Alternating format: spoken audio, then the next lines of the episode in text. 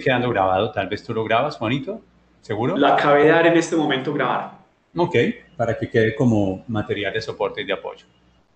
Para responderte qué significa Life Management, quisiera usar una palabra que es una palabra en la que recibí suficientes horas de entrenamiento y es la palabra responsabilidad. Responsabilidad. Habilidad para responder. Yo creo que una persona que aprende a asumir la responsabilidad de la gerencia de su vida antes de aceptar la responsabilidad de gerenciar un proceso, de gerenciar un proyecto, un área, de gerenciar personas, la primera responsabilidad es asumir la responsabilidad de nuestros pensamientos, de nuestras creencias, porque al final lo que pensamos y lo que creemos va a impactar esos procesos, esas culturas, esas personas. Asumir la responsabilidad de gestionar nuestras emociones es algo que no es muy común y sí que hace falta, hace mucha falta. Hoy le hablé a la Fiscalía General de la Nación. Yo te digo, dimos un mensaje muy fuerte con respecto a, puedo ser una persona eminente, prominente, con una posición de liderazgo importante, con un cargo de supremacía en el país. Y sin embargo, si no soy una bella persona, si no soy una buena persona, una bonita persona, ¿de qué me sirve? Entonces aprendimos a gestionar el derecho, les decía a ellos, a interpretar la ley, a aplicar los códigos, pero nunca aprendimos a gestionar nuestros pensamientos, nuestra energía mental y física. Entonces, Life Management, a mí se me ocurre, Juan querido, que antes que nada es una responsabilidad, el ejercicio de la responsabilidad. Y viene una frase que me gusta mucho y es, nunca serás tan libre como cuando eres responsable.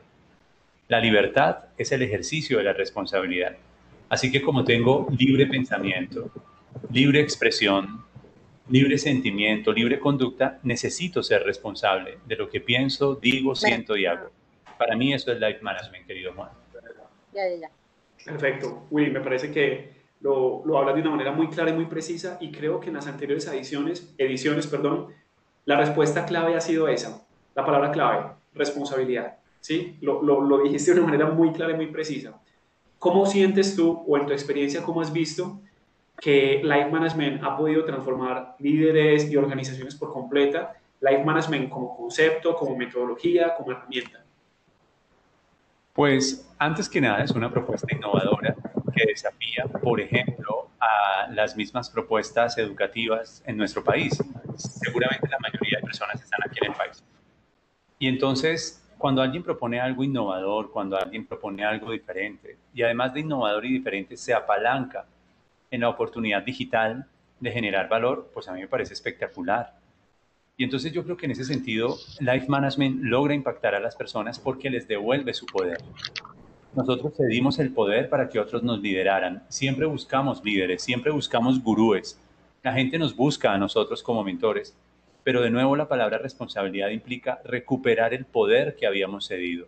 Y en ese sentido, Life Management no solamente es una propuesta deliciosa, atractiva, e innovadora, aplicable, tiene qué y tiene cómo, sino que también es una propuesta que me permite recuperar mi poder, el poder personal que cedí, porque le cedí ese poder a los profesores, a mis padres, a mis líderes, a mis gerentes, a mis entrenadores, lo cedí.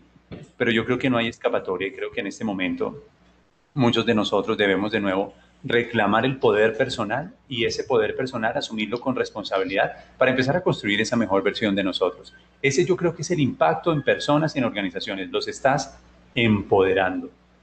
Les estás diciendo, te retorno tu poder, el poder que habías cedido, el poder que habías delegado es tuyo y asume la responsabilidad. Una frase de Spider-Man, de cine. Todo gran poder implica y conlleva una gran responsabilidad.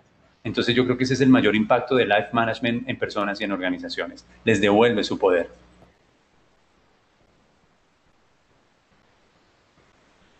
Gracias, súper, gracias Willy. Yo ya le escribí por acá a las personas que simplemente deben escribir en el, chat, yo, escriben yo y con base en eso sabré quién tiene una pregunta. Mientras las personas, voy a mirar también si alguien ha levantado la mano, solamente quiero mirar por acá en el chat. Mientras nos escriben en el chat, Voy a transferirte una pregunta que me han estado copiando algunas personas eh, por interno y por correo electrónico. tu módulo fue un módulo, yo creo que generó un impacto muy importante porque hablamos de administrar y gerenciar energía y hablábamos de cómo hacerlo a nivel individual. Entonces, una persona de una organización me planteó la pregunta de, este es el ejercicio individual de administrar nuestra energía y del impacto que puede tener. Pero ¿cómo llevar esto a un ejercicio ya organizacional, grupal, donde no sea, solamente sea yo como líder, sino donde involucre a todo mi equipo de trabajo? Es la pregunta que nos hacían. Si te comprendí bien, las personas entendieron la importancia de administrar la energía a nivel individual. Y una inquietud que tienen es, ¿y cómo llevar esto a una organización? Yo haría un primer ejercicio, y fue un ejercicio exitoso que hicimos en varias compañías cuando las acompañamos. Personalicen, personifiquen la organización. Si tu organización fuera una persona, ¿cómo sería? Y hagan ese ejercicio. ¿Sería un él? ¿Sería una ella? Personifíquenla, personalícenla. Estaba yo en un auditorio, esto sucedió en Bucaramanga. Estaba con 250 personas, un auditorio grande, nutrido. Tenía una tarima y tomé una silla y la puse enfrente de la tarima. Hice que apagaran las luces del auditorio y que solamente dos luces iluminaran la silla. Y empecé a dirigir a cada una de estas personas a que tomaran su libreta y empezaran a escribir, a describir, si nuestra organización fuera un ser humano, ¿cómo sería? ¿Cuántos años tiene? ¿Cómo se la imaginan? ¿Es hombre? ¿Es mujer? ¿Es una personalidad de energía masculina, de energía femenina? ¿Cómo es él? ¿Cómo es ella? ¿Cuáles son sus valores? ¿Cómo la describen? ¿Es fría o es cálida? ¿Es una organización, es un ser humano cercano, cuida a sus colaboradores? ¿O es un ser humano que usa a sus colaboradores? Y empezamos a entrar en esa dinámica y empezamos a personalizar la empresa, a humanizar la empresa. Y el ejercicio fue tan teso, Juan, que nos dio pie para que la gente empezara a verla, a sentirla en realidad como una energía viva. Y tú seguramente en la consultoría has recomendado el libro de organizaciones conscientes, pero otro, el de energía organizacional, energía de Si lo quieres poner en el chat, perfecto, el de sí. Xavi Y las organizaciones están vivas. Entonces empiezo a preguntarme por lo físico, por las paredes de mi organización, por los colores de mi organización, por las sillas, por los pasillos. Me empiezo a preguntar por los baños de mi organización. ¿Quién lo creyera? Pero cuando nosotros vamos a una empresa, pedimos permiso para entrar al baño y los baños conversan todo acerca de la cultura de esa empresa. ¿Quién lo creyera? Estructuralmente, físicamente. Empiezo a entrevistar a las personas acerca de lo que piensan, de lo que dicen, y ahí está la energía mental. ¿Cómo personificar a la organización, cómo construir, si se quiere, no necesariamente un avatar, ahora que se hace digitalmente y con los bots, pero sí tener la conciencia de que es un ser vivo, de que es una persona y esta persona cuenta con unos recursos físicos, cuenta con unos recursos intelectuales, mentales, cuenta con un clima y una cultura. Eso hablaría de su personalidad, de su estado de ánimo, de sus emociones. La gente aquí se está incapacitando, la gente aquí se está enfermando, o la gente en esta empresa se pone más bonita. Yo me imagino el poconón de gente linda que tendrás vos en esta corte de Life Management, porque la gente se pone bonita, en serio, cuando tiene acceso a él. Entonces, un ejercicio sencillo es personalicen su organización. Iluminen una silla e imagínenla y descríbanla como un ser humano. ¿Qué edad tendría? ¿Cuáles son sus valores? ¿Cuáles son sus características? ¿Cuáles son sus virtudes? cuáles son sus dolores. Humanícenla y al humanizarla pueden empezar a transportar el símil de energía física en lo estructural, de energía eh, mental en lo intelectual, en el knowledge, en las conversaciones, energía emocional en el clima y cultura organizacional y energía espiritual, el propósito superior de la compañía. Ahí están. Magnífico. En esas cuatro palabras la describiste muy bien, Willy. Muchísimas gracias. Quiero dar entonces paso a, por aquí veo que Erika Erika nos saludó, a Erika le tomó unos minutos ingresar. Erika, tú nos quieres plantear una, una pregunta, nos quieres compartir algo alrededor de lo que vivimos en este módulo. Miremos si Erika nos escucha. Sí, ya, gracias. Buenas tardes, una disculpa, no tenía esa aplicación en mi teléfono y la, bueno, la, ya me la descargaron en otro aparato y ya pude entrar. Muchas gracias. Para mí, gracias a ti, Erika, bienvenida.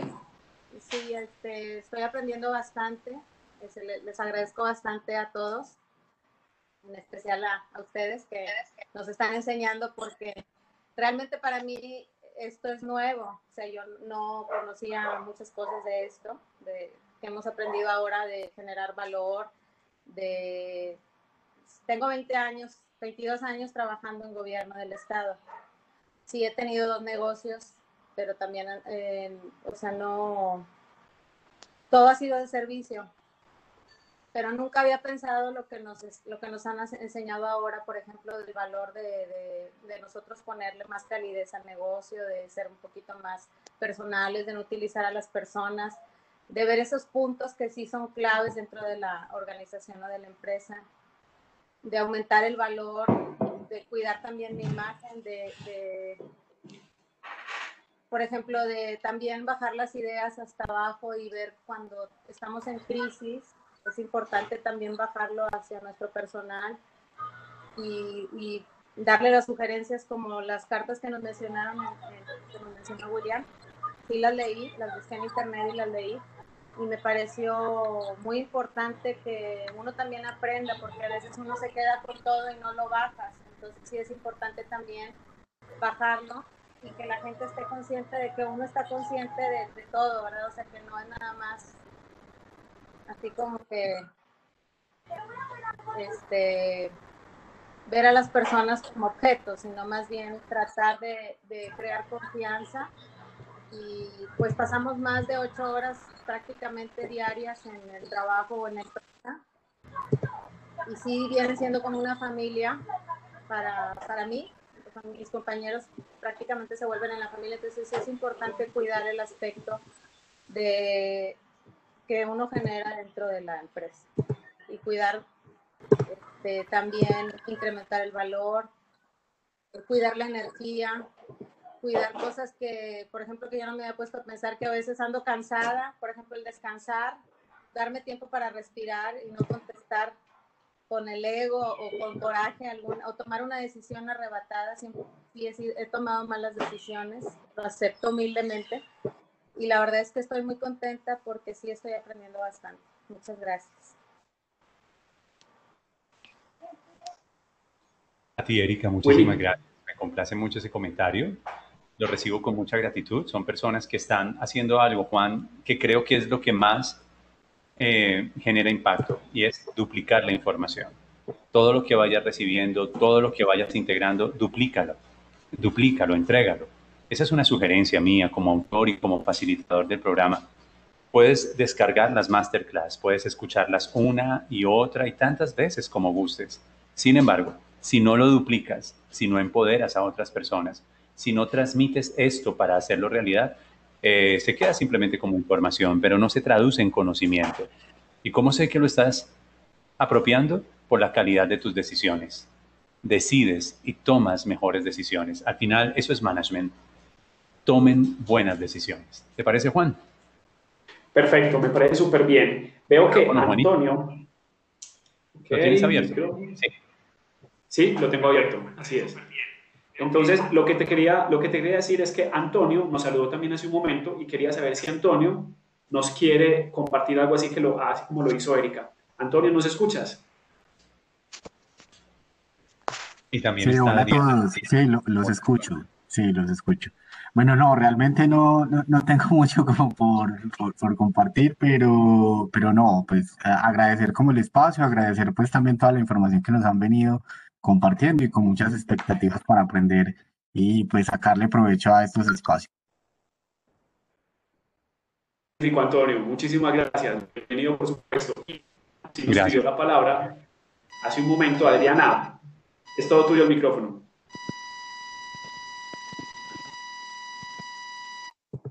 Adriana, ¿nos escuchas?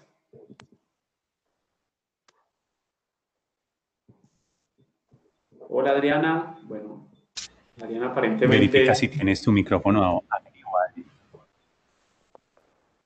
Verifícalo si está activo, por favor. Yo igual lo estoy revisando en este momento si lo tienes abierto. Adriana, ¿puedes hablar ya? Entre tanto, dale paso a Silvana. A Silvana, así es. Silvana, bienvenida. Hola, ¿cómo están? Me alegra mucho poder compartir este espacio con ustedes. De verdad que han sido unos días de mucho valor.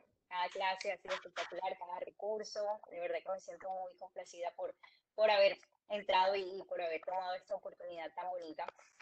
Eh, y bueno, tengo una inquietud con respecto a, al todo, o sea, el todo como organización para alcanzar resultados. Si nosotros digamos que la empresa es como, como el cuerpo de, de esa humanización que William nos acaba de, sugerir, que hagamos, que le demos forma, eh, edad, todo lo que nos acaba de, comentar, eh, digamos que si hay alguna parte de tu cuerpo que de pronto está eh, enferma, por decirlo de alguna manera, y, y, de pronto eso está afectando el rendimiento general de, tu ser como tal, como organización, ¿cómo podemos hacer con esas personas que de pronto son un poco apáticas a este tipo de, de formación, a este tipo como de, de pensamiento, a este tipo de, de, esta tendencia que nos lleva a una cultura feliz? ¿Cómo podemos hacer para contagiar a, a, estas personas que de pronto se resisten un poco a este tipo de temáticas y terminan pues enfermando la organización, enfermando todo tu ser? Gracias, Silvana primero debo decir que yo soy fan tuyo. Eso es lo primero que debo decir. Absolutamente fan de esta barranquillera hermosa, una mamá preciosa.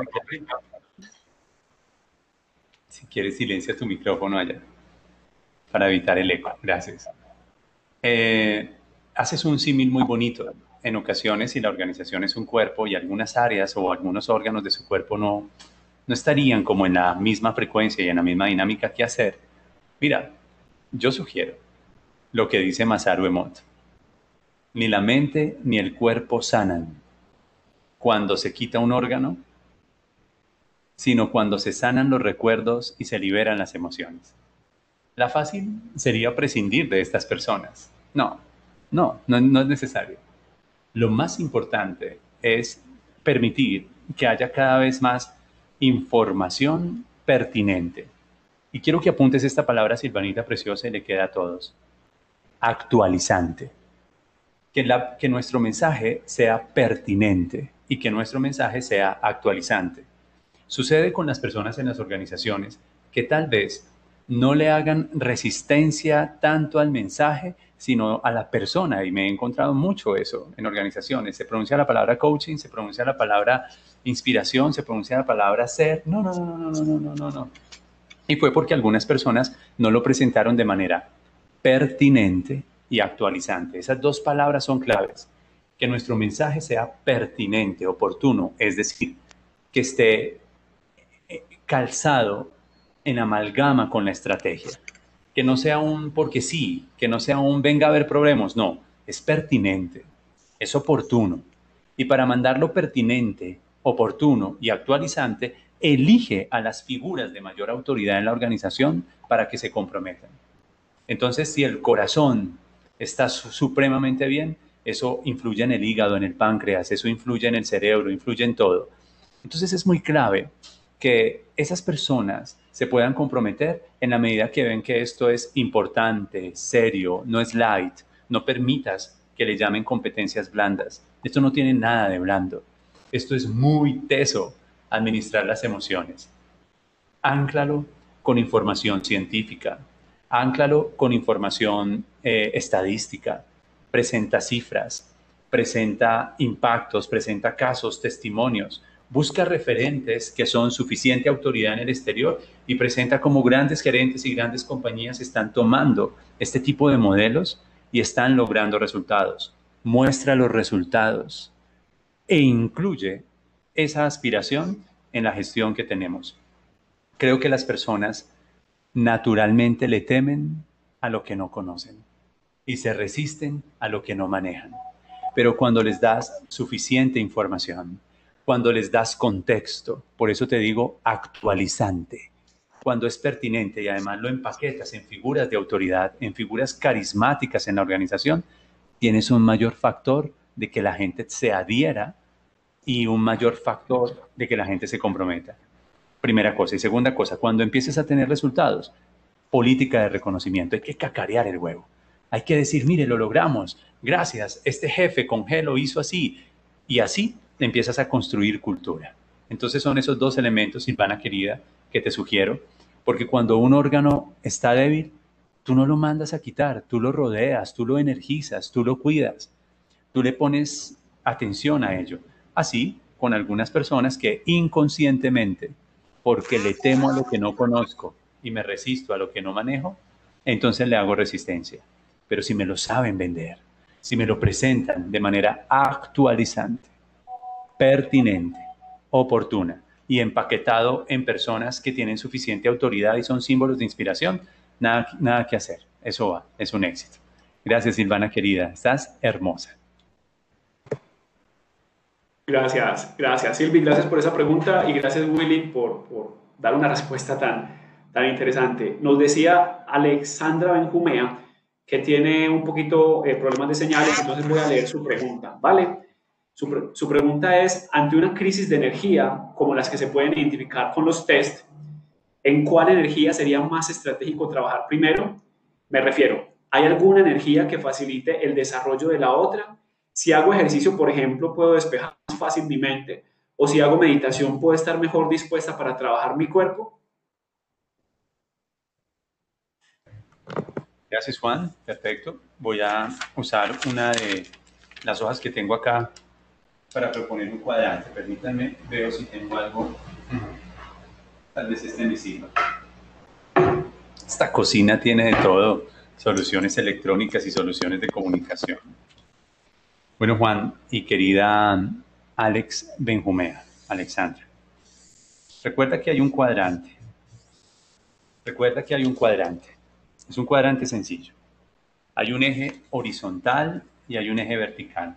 El eje vertical es el eje de la cantidad de energía y el eje horizontal es el eje de la calidad de la energía. Cuando pienses en términos de energía, piensa siempre en esto qué cantidad de energía, a ver, cantidad de energía estoy imprimiendo y qué calidad de energía estoy imprimiendo. Cantidad, así, eje vertical, no me veo, ya, y calidad.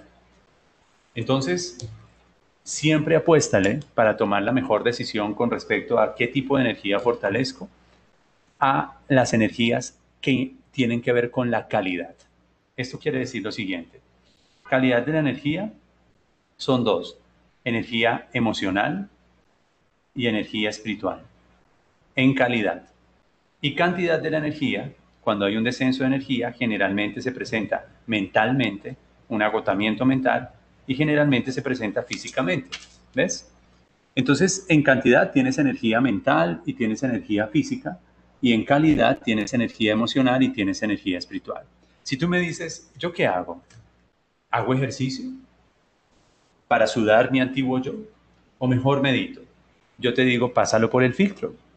Lo que se está agotando es la cantidad de la energía, no hay concentración, están quedando muchos pendientes, hay, agotamiento físico, puede haber ausentismo, puede haber una incapacidad, tu cuerpo está a punto de reventar. Ok, para, para. Tal vez no sea tiempo de hacer, tal vez no sea tiempo de seguir pensando, resolviendo. Es necesario desconectarse mental y físicamente y elevar la energía emocional y la energía espiritual. ¿Qué te provee de ese tipo de energía? Otros contextos, otros entornos. Tener tiempo para ti. Y en ese sentido yo vincularía el ejercicio, el, el cuerpo, la energía física, pero con estado emocional, no en un ejercicio. Y se lo he recomendado a muchas personas hay organizaciones que han contratado sesiones de fisioterapia para que cada uno de sus colaboradores en ese mes todos pasaran por un masaje linfático. Un masaje linfático. ¿Quién lo creyera? Una persona que va y dentro de los protocolos de bienestar de la organización es un especialista y te hace masaje linfático. ¿Sabes lo que es eso? Es una terapia, es un acto que te permite linfar, fluir, activar el sistema linfático, que drene el cuerpo. Así que hay un compromiso físico, pero de tremendos rendimientos y de tremendos, de verdad, resultados emocionales. Parar física y mentalmente y buscar los, los, las zonas de recarga, las zonas de recuperación. Y esas zonas son lo que me conecta emocionalmente. Una sesión de biodanza es otra cosa que hemos recomendado, no te imaginas como mover el cuerpo, y no es una exigencia física, sino simplemente mover el cuerpo con sentido en sesiones de videodanza le permiten a las personas liberar sus emociones y liberar la tensión mental. Entran en un proceso de más claridad, de mayor comprensión, de mejor concentración y de más fluidez. Así que mi decisión es siempre ceso, ceso la cantidad y priorizo la calidad. Priorizo la calidad. Calidad, energía emocional, energía espiritual, que tienen un impacto en la energía mental y en la energía física. Generalmente lo que se hace mental y físicamente es para, detente, haz una pausa. Mira que no es un punto final, como lo tenemos en el símbolo de nuestra marca. Es un punto y coma. Este es un ser humano que aprendió a parar, detenerse, un punto y coma. Ve a tu corazón y encuentra en él una energía emocional y una energía sentido y propósito que tienen impacto en tu mente y en tu, en tu cuerpo. Esa sería mi respuesta, Juanito. Gracias, Willy. Muchas gracias. Y bueno, Alexandra nos copió por acá que, que muy claro, que muy claro, que primero trabajar en la calidad. La gente arranca haciendo ejercicio y renuncia muy fácil. Ya entiendo por qué decía Alexandra. Muy bien. Gracias, Alexandra. Lucía, Amanda Lucía nos pedía también eh, la posibilidad de hablar. Lucía, tienes el micrófono para ti. Eh, bueno, eh, realmente pues yo lo que quiero es compartirles como lo que hasta ahora siento que ha sido el mayor beneficio que he tenido, lo que hace que empezamos el curso, porque este año voy a hacerles un resumen ejecutivo. yo trabajo en una empresa muy grande de acá de Medellín y en julio estaba en vacaciones y me llama el jefe de mi jefe y me dice que me quieren entrevistar porque mi jefe se va a ir a atender todos los temas del COVID-19 y están buscando un reemplazo. En ese momento, pues, Juan me conoce, yo siempre he sido como de las que le dicen sí a todo. Y yo dije que sí, y además a quien no le emociona a los 30 años ser jefe. Eh, pues efectivamente, presenté la entrevista y me lo gané. Pero no pregunté la letra chiquita. Y esa letra chiquita implica que por ser una empresa pública tiene que haber todo un trámite eh, de lo que llamamos encargos para que yo efectivamente pudiera ejercer de jefe y entregar mis funciones como profesional. Pasaron tres semanas y yo hice todo lo que ya aprendimos que no debemos hacer. Dejé de hacer ejercicio, trabajaba de 6 de la mañana a 10 de la noche, hacía mis tareas más las tareas del jefe, hasta que ya la tercera semana yo no di más. O sea, yo llamé a, al gerente y le dije, yo no doy más, yo ya no estoy rindiendo, yo tengo disautonomía, se me bajó la presión, se me alborotaron las migrañas, eso fue el caos total. Entonces, cuando yo dije que no, ya quedé fue con remordimiento. Y apenas ahora es que he podido pasar ese remordimiento gracias a, todo lo que, lo que he visto en el curso y que pues realmente ya, ya estoy como empezando a reactivar todo el tema de mi energía, volví a hacer ejercicio, trato de, desconectarme en los horarios que son porque trabajando desde la casa uno lo llaman a las 6 de la mañana y a las 7 de la noche, pero sí estoy tratando como de respetar esos espacios y retomar muchas cosas que antes no, pues que durante ese tiempo dejé de hacer. Entonces esta ha sido la, la ganancia más grande que he tenido y que de verdad ya libre el curso. Y todavía falta más de la mitad. y, falta, falta que te enamores de Jennifer Rocha con su, con su módulo de, de emociones, de gestión emocional, es espectacular. Pero sabes, te quiero felicitar por eso que has hecho, Te quiero felicitar porque no todo el mundo tiene el valor de decir no. Y decir no tiene que ver con un atributo esencial del management, que son las elecciones y las renuncias. Hay una frase que no sé seguramente si la pronuncié en las, en las masterclass y es de el señor Peter Drucker. Tan importante como decidir qué hacer es decidir qué dejar de hacer. Nadie puede hacer algo nuevo sin abandonar lo de ayer.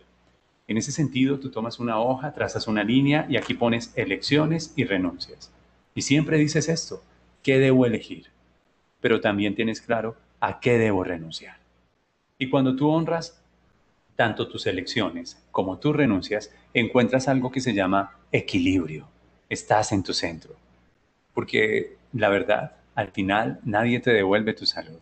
Nadie te devuelve tu paz mental trabajando de 6 a 10 de la noche, renunciando a muchas otras cosas que suponen bienestar. Pero ese no, aún no respondo el teléfono y después de esta hora tampoco, ese no voy a entregarle toda mi energía a estos entregables, sino que también voy a empezar a entregarme energía para mí, para cultivar mi cuerpo, para cultivar mi mente. Eso es importante. Así que te felicito por ello, por el coraje que tienes de sostener un no, que puede generar arrepentimientos, por supuesto, que puede generar cargo de conciencia, pero al final tiene que ver con tu carácter. Y Life Management conversa esencialmente esto, que seas una mujer de carácter, gerenciando tu energía, gerenciando tus elecciones y gerenciando tus renuncias. Entre ellas, con la habilidad de decir no, honesto, sincero, pero que al final generará mucho bienestar. Felicitaciones, felicitaciones por ello, Ay. Me inspiras. Muchas gracias. A ti. Gracias, Willy. Gracias, Lucy, también por, por, contarnos lo que te sucedió. Quiero darle entonces la palabra a Claudia Marcela Echeverry, que nos pidió la posibilidad también de hablar. Claudia, puedes hacerlo. Hola, buenas noches. ¿Ahí me escuchan bien? Es que tengo un tema de audio. Ok, listo. Te escuchamos perfectamente. Listo, bueno, pues agradecer el espacio y quiero compartir un poco lo que ha sido la experiencia en estos días con, con, este, con este módulo. Para mí, más que contenido de valor, ha sido como un tesoro que como dar, cultivar y coger herramientas y, a nivel laboral me ha servido mucho también pues de manera personal. Pero quiero aprovechar esta oportunidad de dirigirme a William.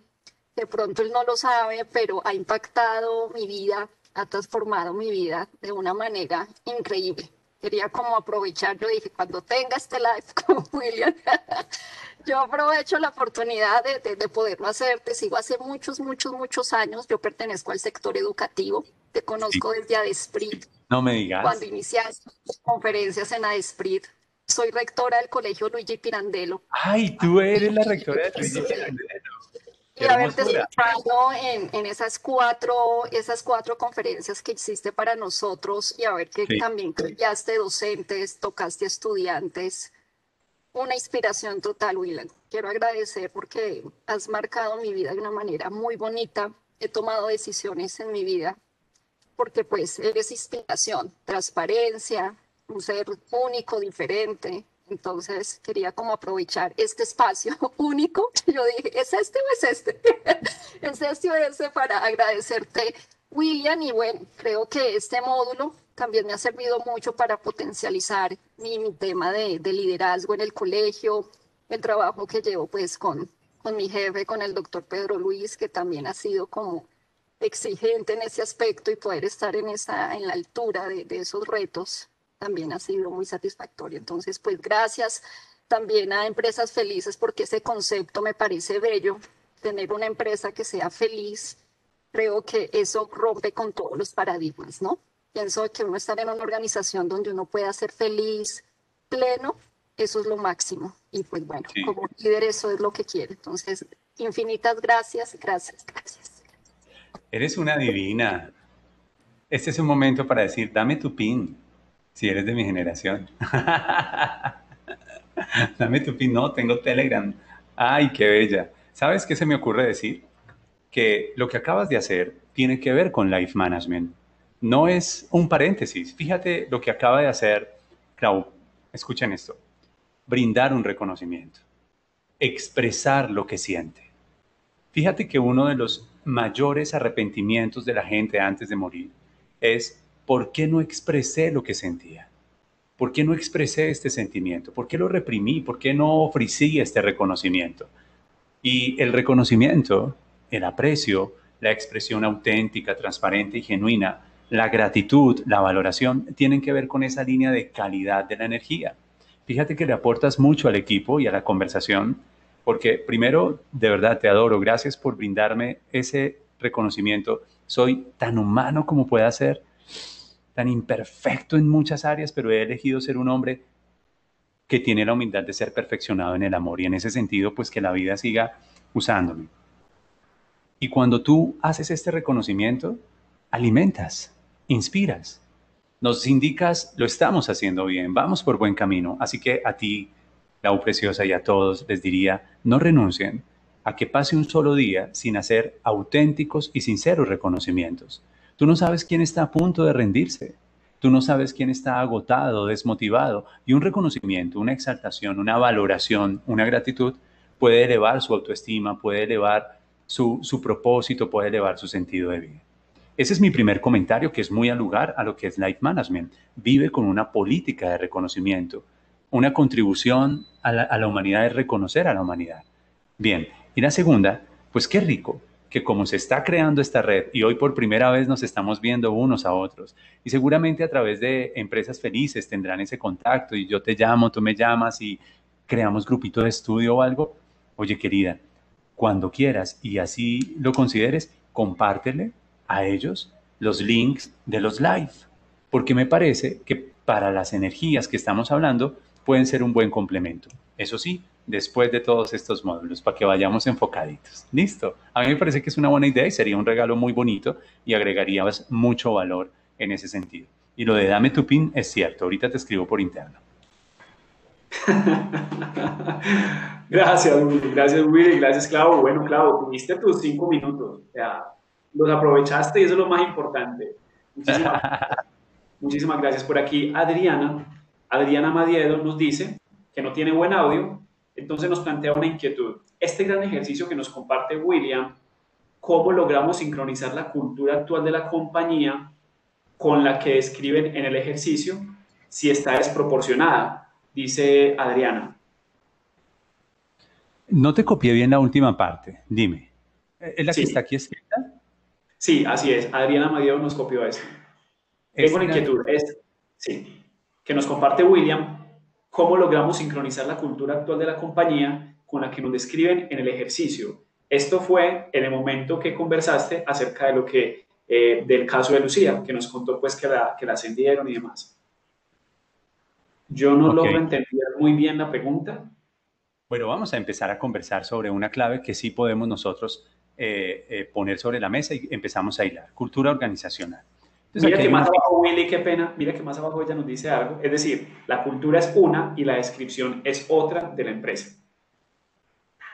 Ah, ahora, a eso es claridad. la cultura es una y la descripción es otra de la empresa. Listo. Ok. Yo te voy a decir esto.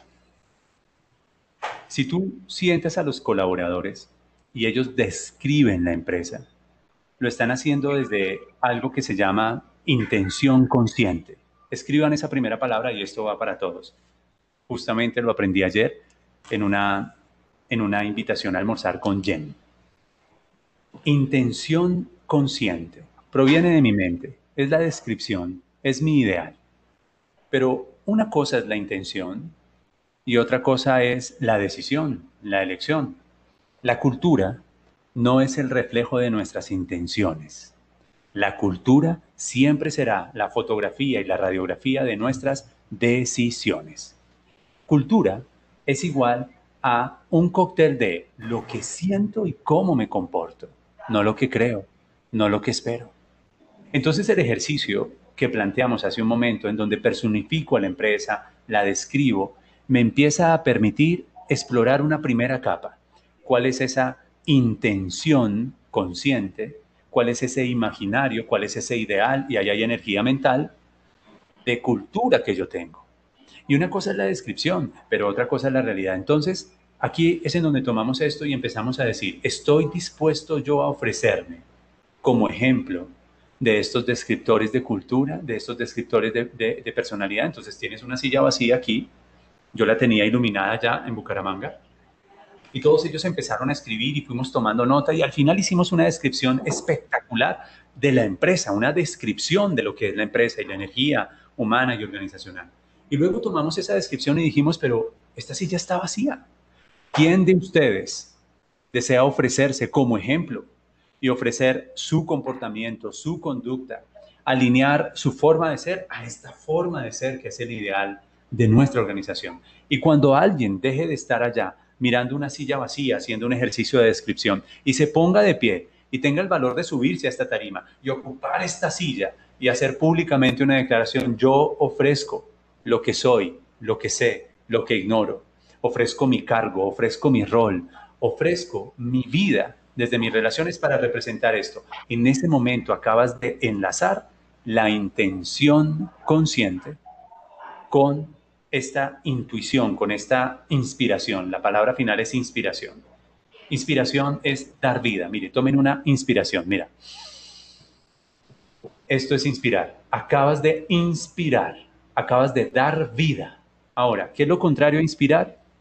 Expirar. Se mueren. ¿Y qué se muere? Se mueren los ejercicios de coaching, se mueren los cursos de life management, se mueren las consultorías, se mueren las mentorías, se mueren los team building, los, eh, dime más palabras, gomelas, Juan, los agility, con aplicaciones de indoor training, toda esa huevonada se muere, porque nadie fue capaz de pasar de allá y sentarse en la silla y tener el valor de decir, yo me ofrezco con mi comportamiento, con mis emociones, con mi coherencia para representar este ideal, esto que es una aspiración, yo me ofrezco. Y en ese momento deja de ser una intención y se convierte en cultura. Porque la cultura siempre será la fotografía de nuestras decisiones. Ten la aspiración de tener un peso ideal y una figura bonita, pero que tus decisiones sigan siendo ese calentado de lentejas con cañón y bájeselo con jugo de guanábana por la noche y yo te digo que la descripción es una, pero la realidad es otra.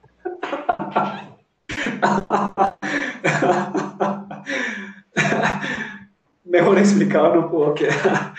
Gracias, Willy. Muchísimas gracias. Eh, bueno, dice por acá también Adriana Vélez, nos pidió que regresó hace un momento, nos pidió eh, la posibilidad de conversar. Adriana, puedes hacerlo.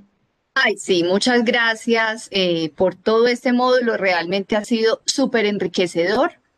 Y mi pregunta tiene que ver con cómo hacer con los niños. ¿cierto? Nosotros estamos moldeando niños, esto, ¿cierto? Hay muchas de aquí que somos madres o padres.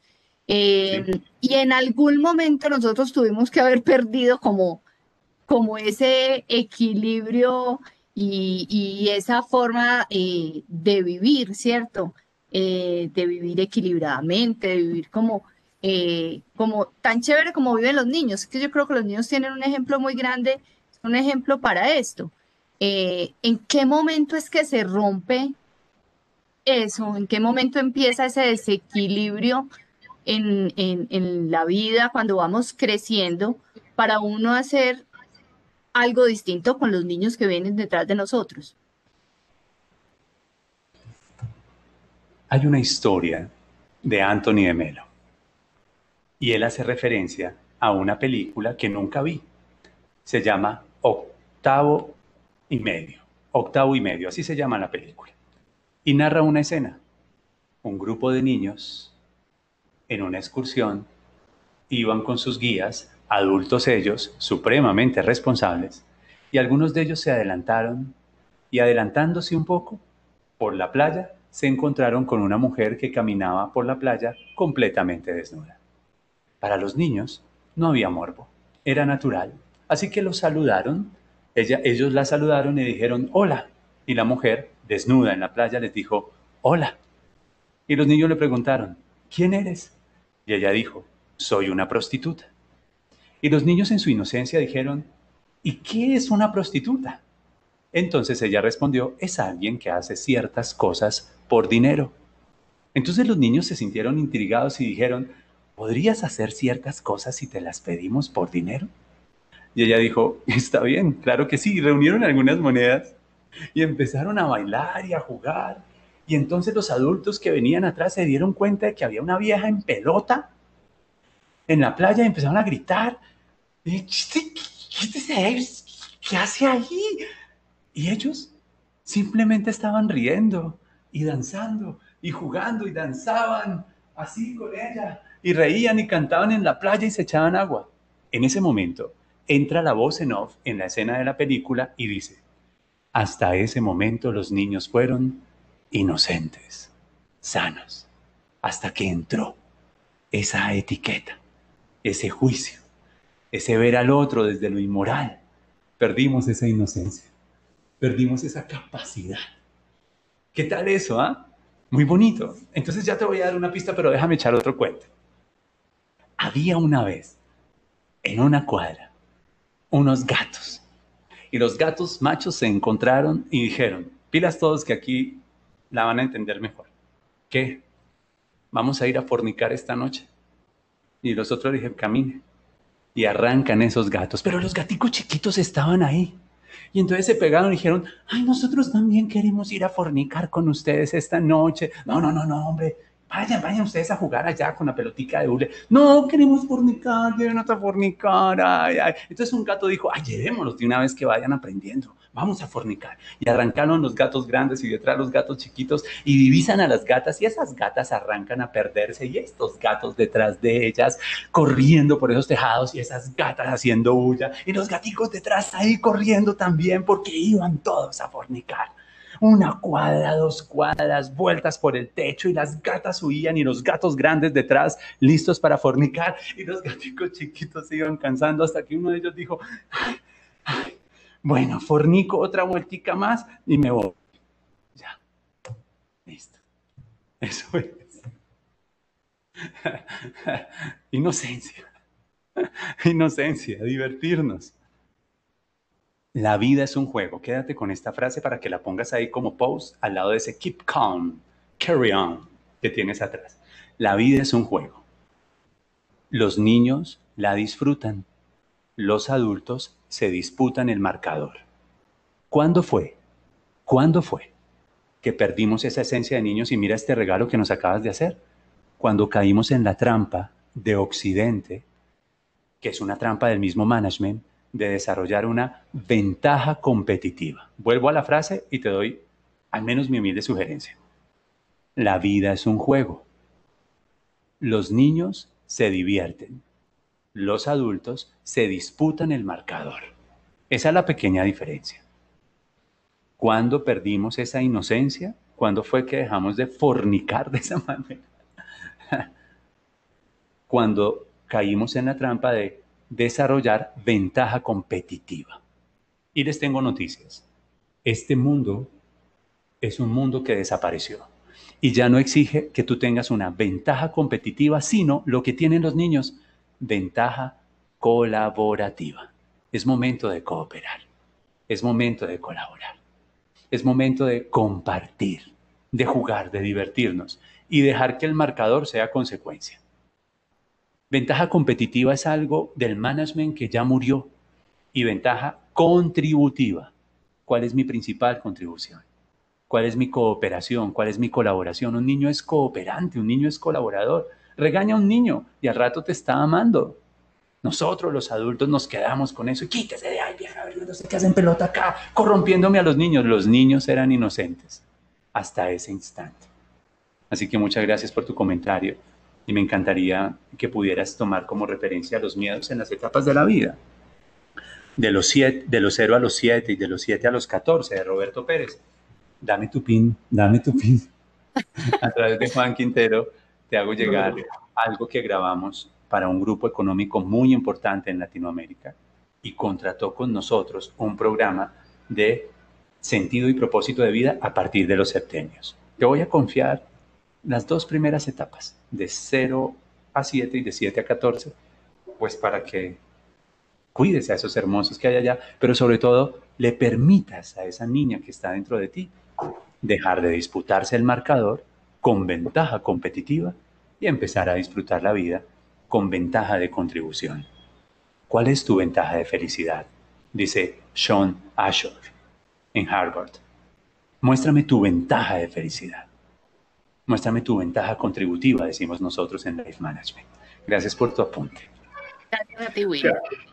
Gracias, Willy. Por aquí también nos alzaba la mano hace un buen rato Mariela Mora. Mariela, quiero saber si estás por allí, que nos alzaste la mano para que puedas entonces... Eh... Invócala, invócala como se invoca un espíritu. Mariela, muéstrate. Mariela, ¿nos está escuchando? Mariela, ¿estás ahí? Bueno. Ahorita regresa. Que Mariela, regrese, perfecto. Vega, Jolie está que llora. Espero que sea de la risa, Jolie. Esa Jolie es hermosa, de Fencol. Yolima Vega. Así es. Bueno, veo que en estos momentos adicional a Mariela, nadie nos ha planteado alguna otra inquietud. Un ah, comentario de Natalia, míralo Juanito, ser arquitectos de nuestra vida creo que es uno de los grandes mensajes de este módulo. No es el entorno el que nos decide, el que nos define, no, eso, eso es muy bonito. Nosotros creemos que más allá del entorno y que más allá de las circunstancias, tenemos la libertad de elegir nuestra actitud, como lo haría Víctor Frankl en un campo de concentración nazi, la libertad de elegir nuestra actitud más allá de las circunstancias. Y en ese sentido, como el poema que inspiró a Nelson Mandela, poder decir, yo soy el capitán de mi alma, yo soy el arquitecto de mi destino. ¿Cómo se hace eso? Recuérdenlo, life management. Tomen buenas decisiones tomen buenas decisiones. En ese sentido estaría siendo arquitecto. Perfecto. Voy a, voy a, tomar, Willy, solo una pregunta más que me habían hecho, de las que me enviaron por correo electrónico, y es, ¿cómo hacer para hablar de administrar la energía en las organizaciones y que no se piense que es un tema esotérico?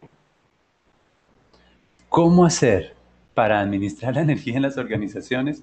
Para hablar de administrar la energía en las organizaciones y que la gente no piense que es algo esotérico. Bueno, yo creo que deberíamos llevar un gato negro, unas plumas, pajarilla, ruda, altamisa, cicuta, hierbabuena, bañarnos con jabón rey ese día antes del consejo ejecutivo.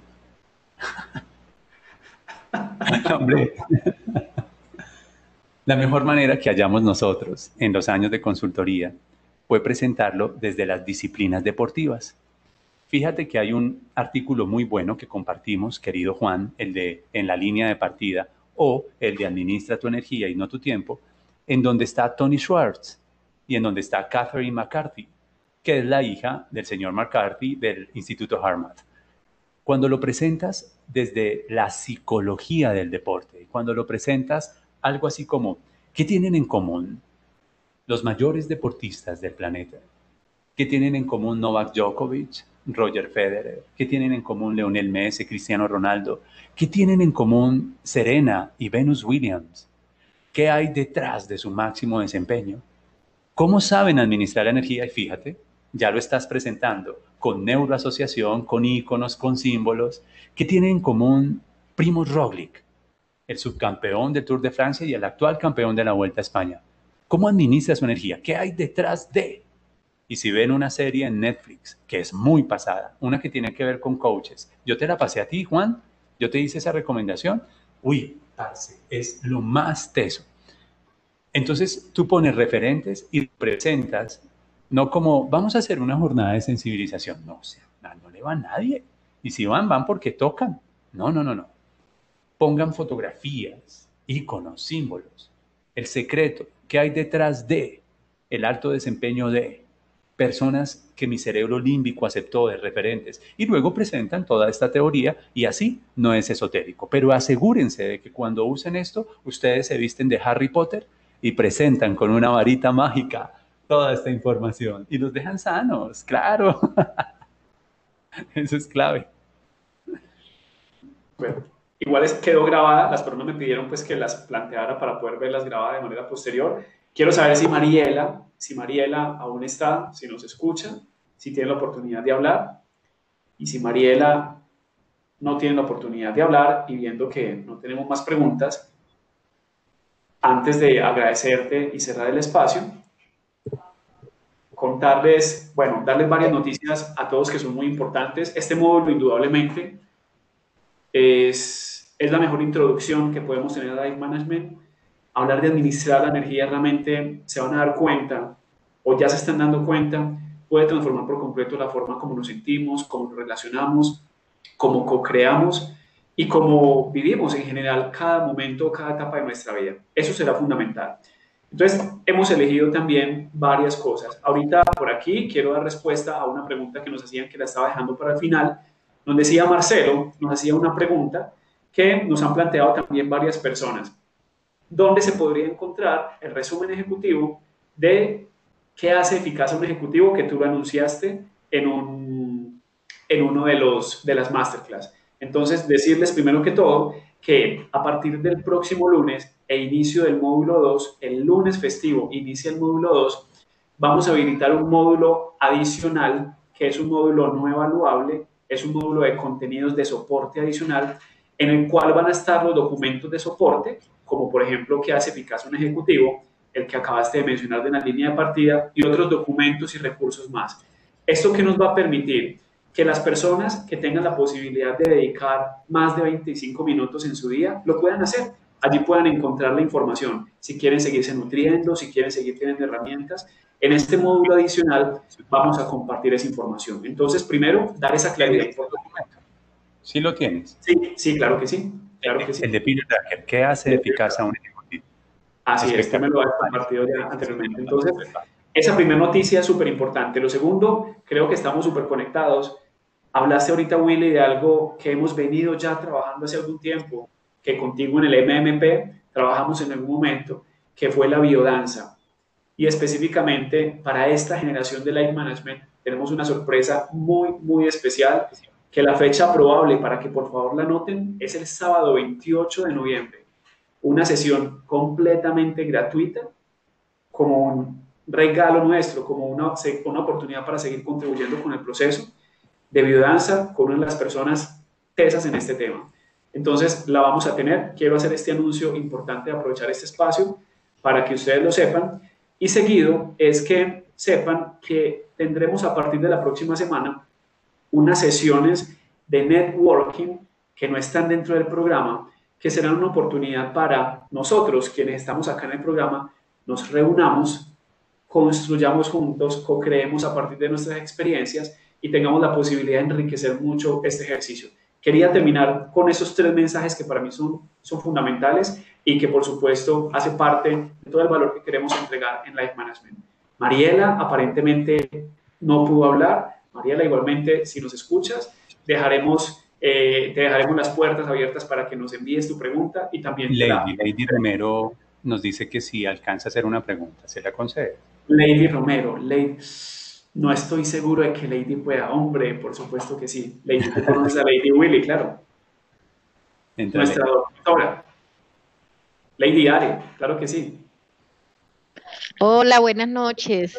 Willy, yo no sé si le recuerdes del MMP, compañerita de Juanito y, salí con premio del MMP. Sos una mujer milagro, vos sos una mujer milagro. Y tu rostro, tus ojos, tu vida es un milagro. Qué lindo eso. Claro que sí, mi lady. Hermosura, gracias. Buenas noches. Gracias, mi Willy. Juanito, gracias por el espacio. Yo tengo una pregunta. Eh, em, ¿Cómo establecer esa, o bueno, yo siento que hay una delgada línea entre aprender a decir que no en las organizaciones, sobre todo si tú estás en búsqueda de un ascenso o de mejorar tu perfil profesional. Y si, y si tú te haces bueno o eres bueno en, en muchas áreas y tus jefes te utilizan porque Em, eres buena para esto y para aquello, y empieza la sobrecarga y la sobrecarga, todo eso que te roba energía. Em, digamos que yo, a mí me hizo mucho sentido la intervención de, de, una de las chicas que, que hablaba de, de, la tarea por encargo. Ya yo pasé por eso, yo acabo de salir de ser la jefe del área. Justo, mejor dicho, me nombraron por encargo como la directora de medicina laboral de Colmena Seguros. Y eh, a la semana entramos en pandemia. Entonces no me pude estrenar en el cargo de jefe, sino en pandemia, ¿ok? Con COVID. Entonces se nos vino el mundo encima, o sea, toda la carga laboral eh, a lo que no podía decir que no. Y como le dije yo a mi jefe, me declaro la patinadora oficial del área, porque, porque ella me dice, yo, tú eres mi mano derecha y no me puedes dejar, y cuento contigo, y sí. Y obviamente a mí me sirve Mm, seguir mostrándome dispuesta para las tareas, pero también siento que me roba, mejor dicho, termina la tarde y yo no estoy ni para el perro.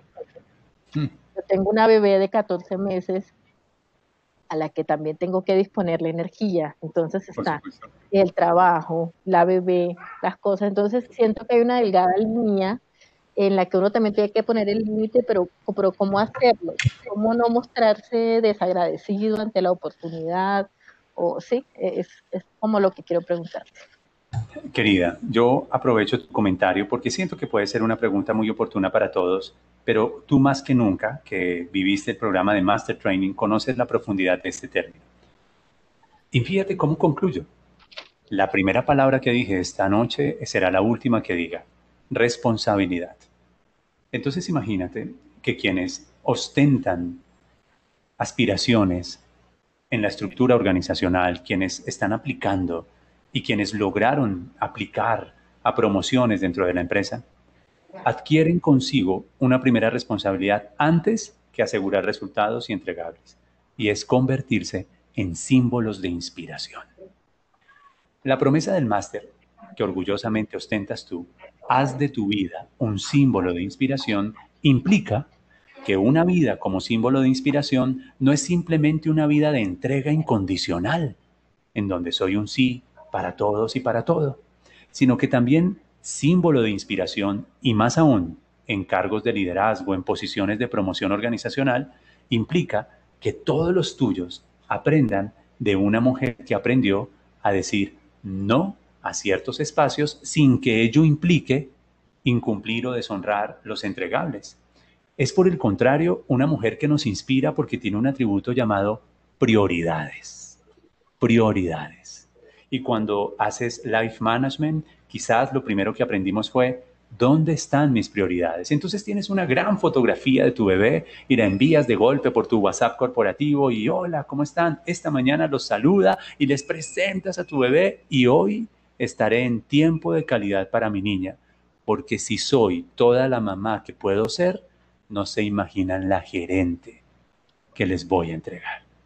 Mis prioridades demandan tiempo de calidad para mi hija, nuestro milagrito del cielo, tiempo de calidad para mi esposo, tiempo de intimidad en pareja, tiempo de calidad para la oración, para ese devocional con Dios, al ser tú una mujer espiritual. Y cuando sabes decirle no sin que ello pueda ser percibido como desagradecido, sino que se presenta como una gerente, como una líder, como una directora, símbolo de inspiración, el principal atributo es disciplina y prioridades. Entonces así estarás haciendo lo correcto. Y eso es digno de modelar, digno de imitar. Y así se vale que ojalá haya muchas más mujeres en cargos, ojalá tengamos una mujer presidente en este país que nos enseñe que se puede sacar adelante una nación sin renunciar a ser mamá, sin renunciar a ser pareja, sin renunciar a todo esto. Amo mucho tu pregunta, porque me permitió entregar, haz de tu vida un símbolo de inspiración. Y la primera inspiración es, yo soy una mujer que sabe dónde están sus prioridades. Y a cada prioridad les otorga su energía correspondiente. Y por eso te van a amar y por eso te van a respetar, estoy seguro. Yo te amo y yo te respeto. Gracias, Willy. Gracias, Juanito. Gracias, Willy. Willy, discúlpame, creo que me pasé por alto antes de Lady. Había una persona que nos había pedido la posibilidad de hacer una pregunta y solo quiero, con el respeto, por ejemplo, del tiempo tuyo y de todos, porque me parece que es una pregunta clave hoy en día. Nos preguntaba Liz Joana Camargo, ¿cómo administrar la energía de tu equipo desde la virtualidad? Y creo que es algo que hoy, con lo que estamos viviendo, es, es fundamental y no quisiera dejar pasar por alto esta última pregunta. Bueno, vamos a escribir todos en nuestros apuntes y gracias Liz por el comentario. Hagamos esto, levanten la mano derecha y digan conmigo, estamos hasta las webinars de los webinars. estamos hasta las webinars de los webinars.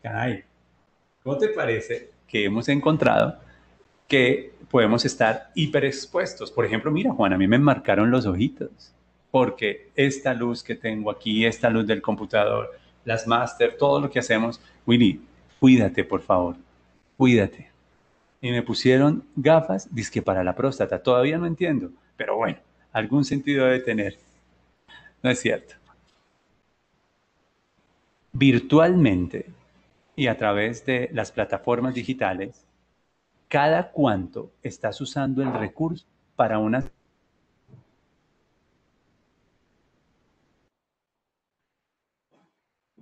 No te escucho.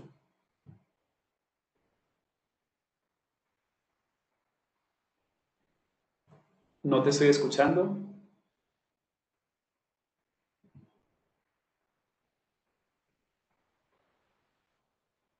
No.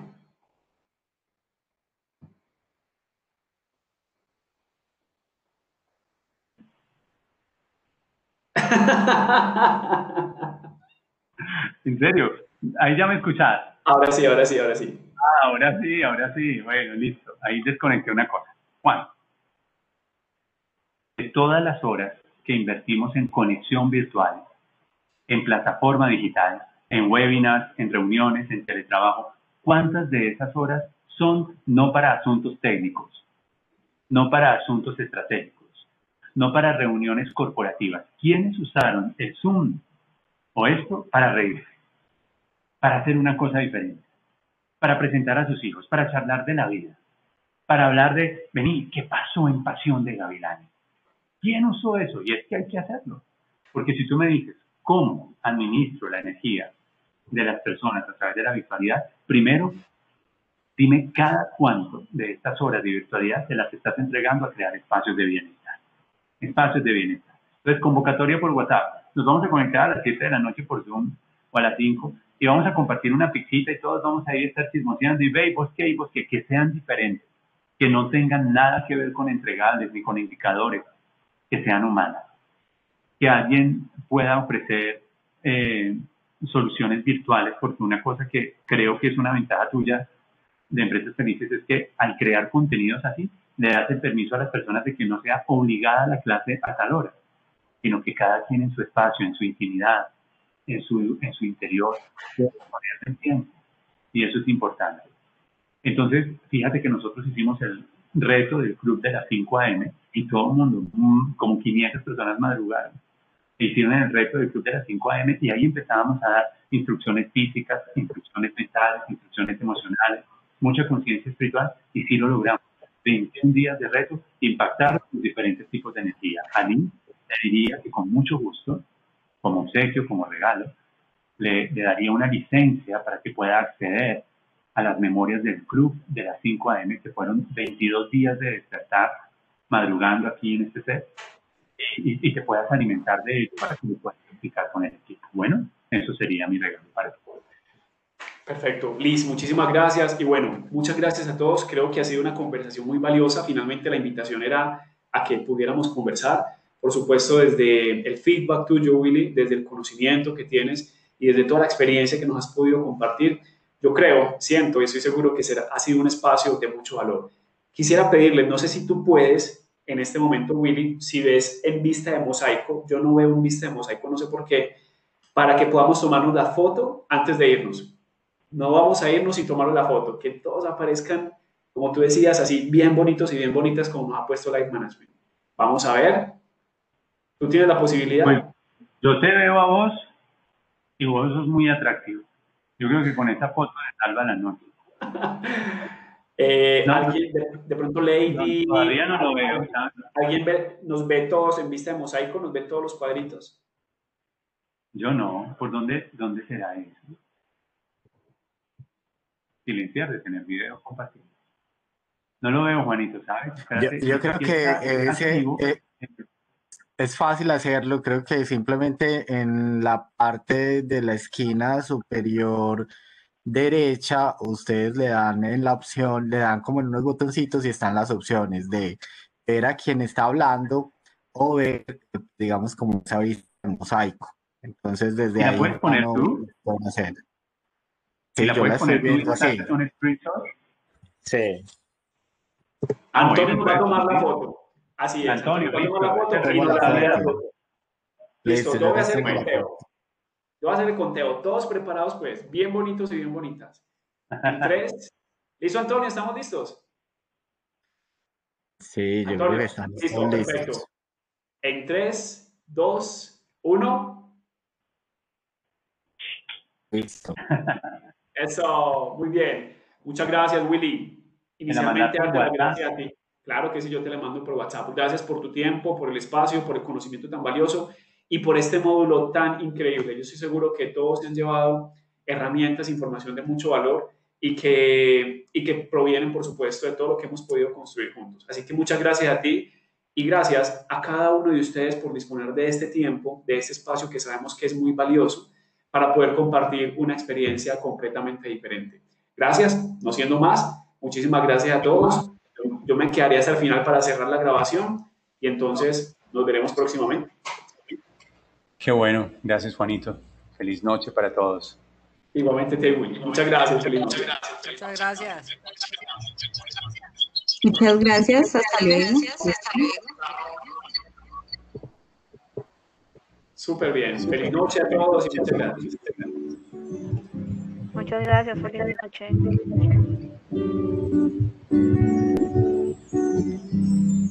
Muy bien.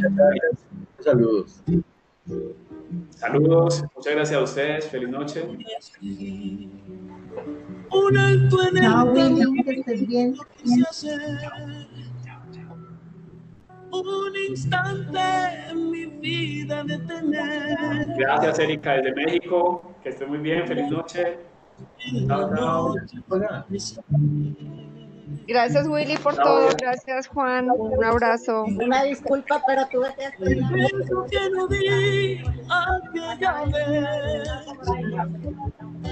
La mano que yo no pude extender. Vale, feliz noche, chao, chao. Hola Erika, gracias. Tolima, gracias a ti, feliz noche. Gracias Juan, lo mismo, un abrazo. Para poder seguir será importante. Bueno, con paz con esta música de fondo, mi conciencia. nos pone nuestro mentor William Sánchez. Creo que nos podemos ir despidiendo. Que tengan feliz noche, que estén muy bien y nos vemos próximamente. Disfruten mucho su fin de semana y disfruten mucho este próximo módulo que viene. Feliz noche. Chao, chao. Voy a parar la grabación en este instante. Y como faro referencia. terminamos. La letra para que me entiendan. Muy bien.